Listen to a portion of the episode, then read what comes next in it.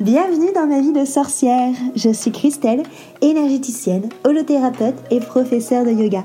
Mon but est de vulgariser, rendre simple et accessible le développement personnel, la magie et le mieux-être naturel. Parfois seule ou accompagnée, je m'engage à te faire voyager dans des podcasts authentiques et frais, plein d'astuces pour vivre ta vie de sorcière et de sorcier moderne. Bonjour à tous, bienvenue autour de mon micro enchanté. Donc moi c'est Christelle et aujourd'hui je vais vous parler de la lithothérapie. Alors la lithothérapie, qu'est-ce que c'est? C'est le fait de se soigner avec des pierres semi-précieuses. Comment ça marche? Ça, c'est une question euh, que j'ai souvent. Euh, comment ça marche? Est-ce qu'il faut y croire pour que ça marche? Alors, ça fonctionne par vibration. En gros, les pierres vibrent une certaine fréquence, qui est la même fréquence que certains de vos chakras. C'est pour ça qu'une pierre va peut-être plus travailler sur le chakra du cœur ou sur le chakra euh, racine ou sur le chakra du troisième œil. Ça, va dépendre de sa vibration. Donc c'est comme ça qu'on arrive à déterminer si euh, elle travaille sur tel ou tel chakra. Une pierre, ça a plein de choses à vous donner. Euh, forcément, si vous y croyez, vous recevez beaucoup plus facilement. C'est comme quand on vous donne un cadeau, si vous avez euh, euh, le cœur bien ouvert et que vous êtes OK pour recevoir le cadeau, vous allez le prendre en entier. Par contre, si vous avez des problèmes à recevoir les cadeaux parce que ça vous gêne, vous allez peut-être vous dire bah non, je prends pas je prends pas la globalité, je vais prendre que cette partie-là. C'est exactement la même chose avec une relation avec les pierres. Euh, dans, la lithothérapie, on part du principe que les pierres vont venir aspirer les choses qui a à travailler sur vous comme une éponge. Sur le même principe que l'éponge, la pierre se remplit, se remplit, se remplit. Et tu es d'accord que si une éponge est gorgée d'eau, elle ne sert plus à rien car elle ne peut plus aspirer. La pierre, c'est exactement le même principe. C'est pour ça qu'on va venir la nettoyer ou la recharger. À mon sens, c'est la même chose, hein, nettoyer et recharger. Quand tu nettoies, elle se recharge. Tu n'as pas besoin de faire euh, un rituel de nettoyage, un rituel pour recharger. En tout cas, c'est moi ce que j'ai euh, expérimenté, c'est ma vérité, mais je t'invite à faire euh, la tienne, à, voir quel, quel petit rituel tu as envie d'avoir avec tes pierres. Donc comment est-ce qu'on recharge des pierres? Il y a plusieurs manières de les recharger. Encore une fois, ça va dépendre de ta sensibilité euh, des outils avec lesquels tu as envie de travailler. Tu peux tout simplement recharger des pierres à l'eau. Par exemple, moi, si je passe la nuit avec une pierre pour qu'elle travaille sur moi, je vais la laisser tremper toute la journée dans l'eau. J'aime bien les mettre dans des petits bocaux différents parce que je me dis que euh, j'aimerais pas prendre mon bain avec n'importe qui et que mes pierres, c'est la même chose. Donc tu peux les recharger à l'eau, tu peux les recharger au pendule, tu peux aussi tout simplement les mettre dans une plante ou dans ton jardin pour laisser la terre Gaïa euh, s'en occuper. Tu peux recharger euh, à l'encens en passant ta soja, ton encens, au pendule panto en dessous d'elle. Tu peux recharger au bol tibétain en faisant sonner le bol tout autour. Tu peux recharger dans des coussins de sel, donc c'est fait exprès, hein, tu as des coussins où il y a du sel à l'intérieur. Je t'invite à utiliser ça plutôt que des coupelles de sel directement parce que le sel abîme la pierre. Tu peux la recharger avec de la géométrie sacrée. La géométrie sacrée, ça va être euh, par exemple les fleurs de vie. Ça va être toutes ces formes-là qui ont un, pouvoir vibratoire assez haut qui permet justement de, s'occuper euh, des pierres tout comme la coquille Saint-Jacques. Tu peux tout simplement poser ta pierre dans une coquille Saint-Jacques ou tu peux te servir aussi en effet de la lune. Euh, tu peux recharger les pierres dehors les jours de nouvelle ou de pleine lune. Personnellement, euh, j'ai choisi des choses qui étaient très simples. En rituel, je prends vraiment ce que j'ai envie euh, de faire dans le moment présent. tu n'es pas obligé de commencer à te prendre la tête avec le calendrier lunaire pour te dire bah tiens là c'est les pierres de pleine lune, là c'est les pierres de nouvelle lune. Voilà, encore une fois, il faut que ça soit simple, il faut que ça soit spontané et il faut que ça soit ton rituel à toi, ce qui te correspond. Après, il faut juste avoir euh, faire preuve de, logique. Par exemple, on a des pierres qui, comme la sélénite qui est du sel, euh, tu ne la mets pas dans l'eau, celle-là parce qu'elle va pas vraiment apprécier, euh, tout comme le soufre, tout comme la pyrite. Mais ça c'est plus des logiques de physique. Après, à mon sens, tu fais ce que tu veux. Il faut pas que tu te prennes trop la tête sur les rituels de, de recharge. Ce qui compte le plus, c'est l'intention. C'est l'intention que tu mets quand tu le fais. À partir du moment où tu commences à réfléchir, tu n'es plus dans l'énergétique, tu es dans le mental.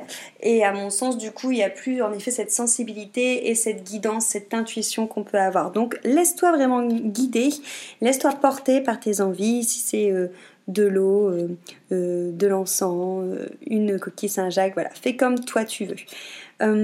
comment est-ce qu'on choisit ces pierres? Généralement, on est attiré par des pierres qu'on aime, qu'on trouve super jolies, et quand on nous donne la signification de ces pierres, sur quoi elles travaillent, on se dit ah ouais, c'est pas par hasard. Donc généralement, les pierres que tu choisis, que tu aimes bien, elles vont forcément travailler sur quelque chose qui résonne en toi, mais quelque chose que tu es quelque part prêt à aller voir. Par contre, les pierres que tu n'aimes pas, que, tu trouves vraiment moches, c'est pareil, généralement, c'est pas pour rien. C'est des pierres que tu as besoin de prendre pour travailler sur toi, mais ça sera peut-être un petit peu plus remuant, un petit peu plus euh, douloureux entre guillemets. Dans tous les cas, regarde, observe autour de toi. Généralement, tu te remarqueras que les pierres que tu aimes varient et que les pierres que tu n'aimes pas varient également. Je sais qu'il y a des pierres où j'ai eu des véritables coups de cœur. Alors euh, d'aujourd'hui, je les aime toujours bien mais c'est plus spécialement mes préférés parce que j'ai travaillé avec. Voilà, donc il n'y a, jamais de hasard, surtout en énergétique. Les pierres, après, c'est assez facile de s'y retrouver. Euh, elles ont la même couleur que les chakras. Donc si tu connais un petit peu les chakras, on a le rouge, le chakra rouge tout en bas, euh, qui est le chakra racine. On va retrouver du coup ici les pierres qui sont plutôt foncées, de couleur euh, marron, noir et rouge, qui travaillent sur ce chakra pour t'ancrer.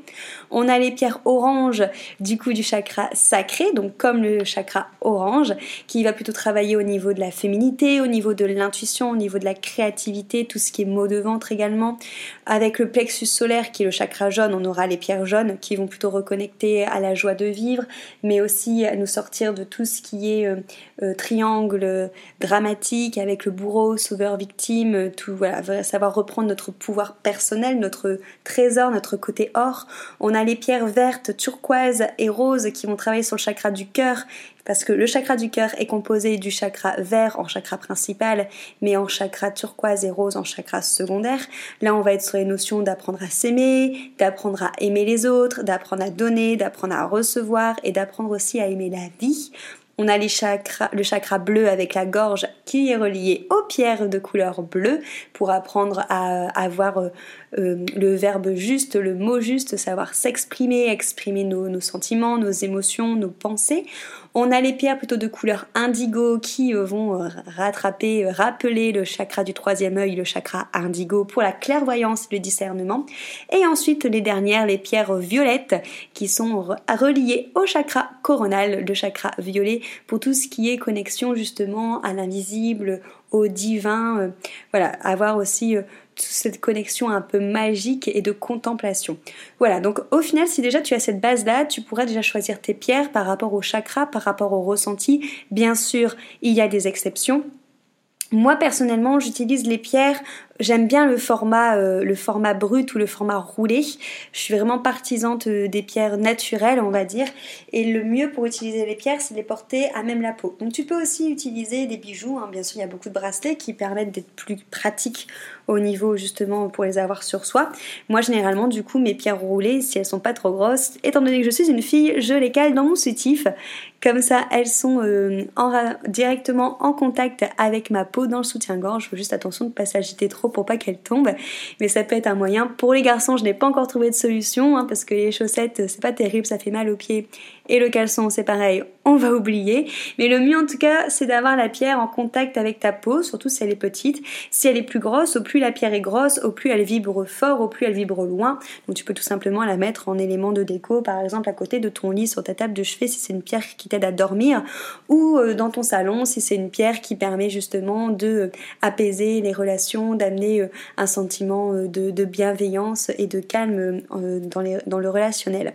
Donc voilà. Après, tu peux aussi utiliser les pierres du coup pour des choses aussi bien émotionnelles, spirituelles, physiques ou mentales. Moi personnellement, j'utilise des pierres à la fois dans mes soins énergétiques, dans mes accompagnements d'holothérapie pour conseiller les gens et aussi pour moi me guider sur ce qu'ils ont besoin de travailler actuellement. C'est vraiment devenu euh, mes, mes premières assistantes euh, de soins et d'accompagnement en énergétique et en développement personnel.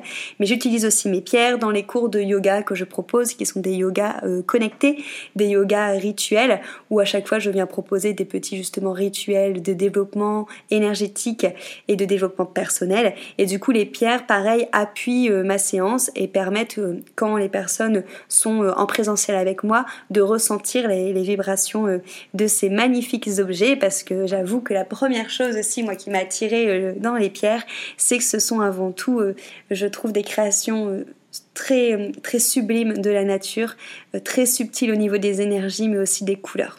Donc voilà, n'hésitez pas comme d'habitude, si vous avez des questions, des commentaires, des remarques, à me les faire savoir, à les partager, à pourquoi pas mettre aussi une note sympa sur ce podcast.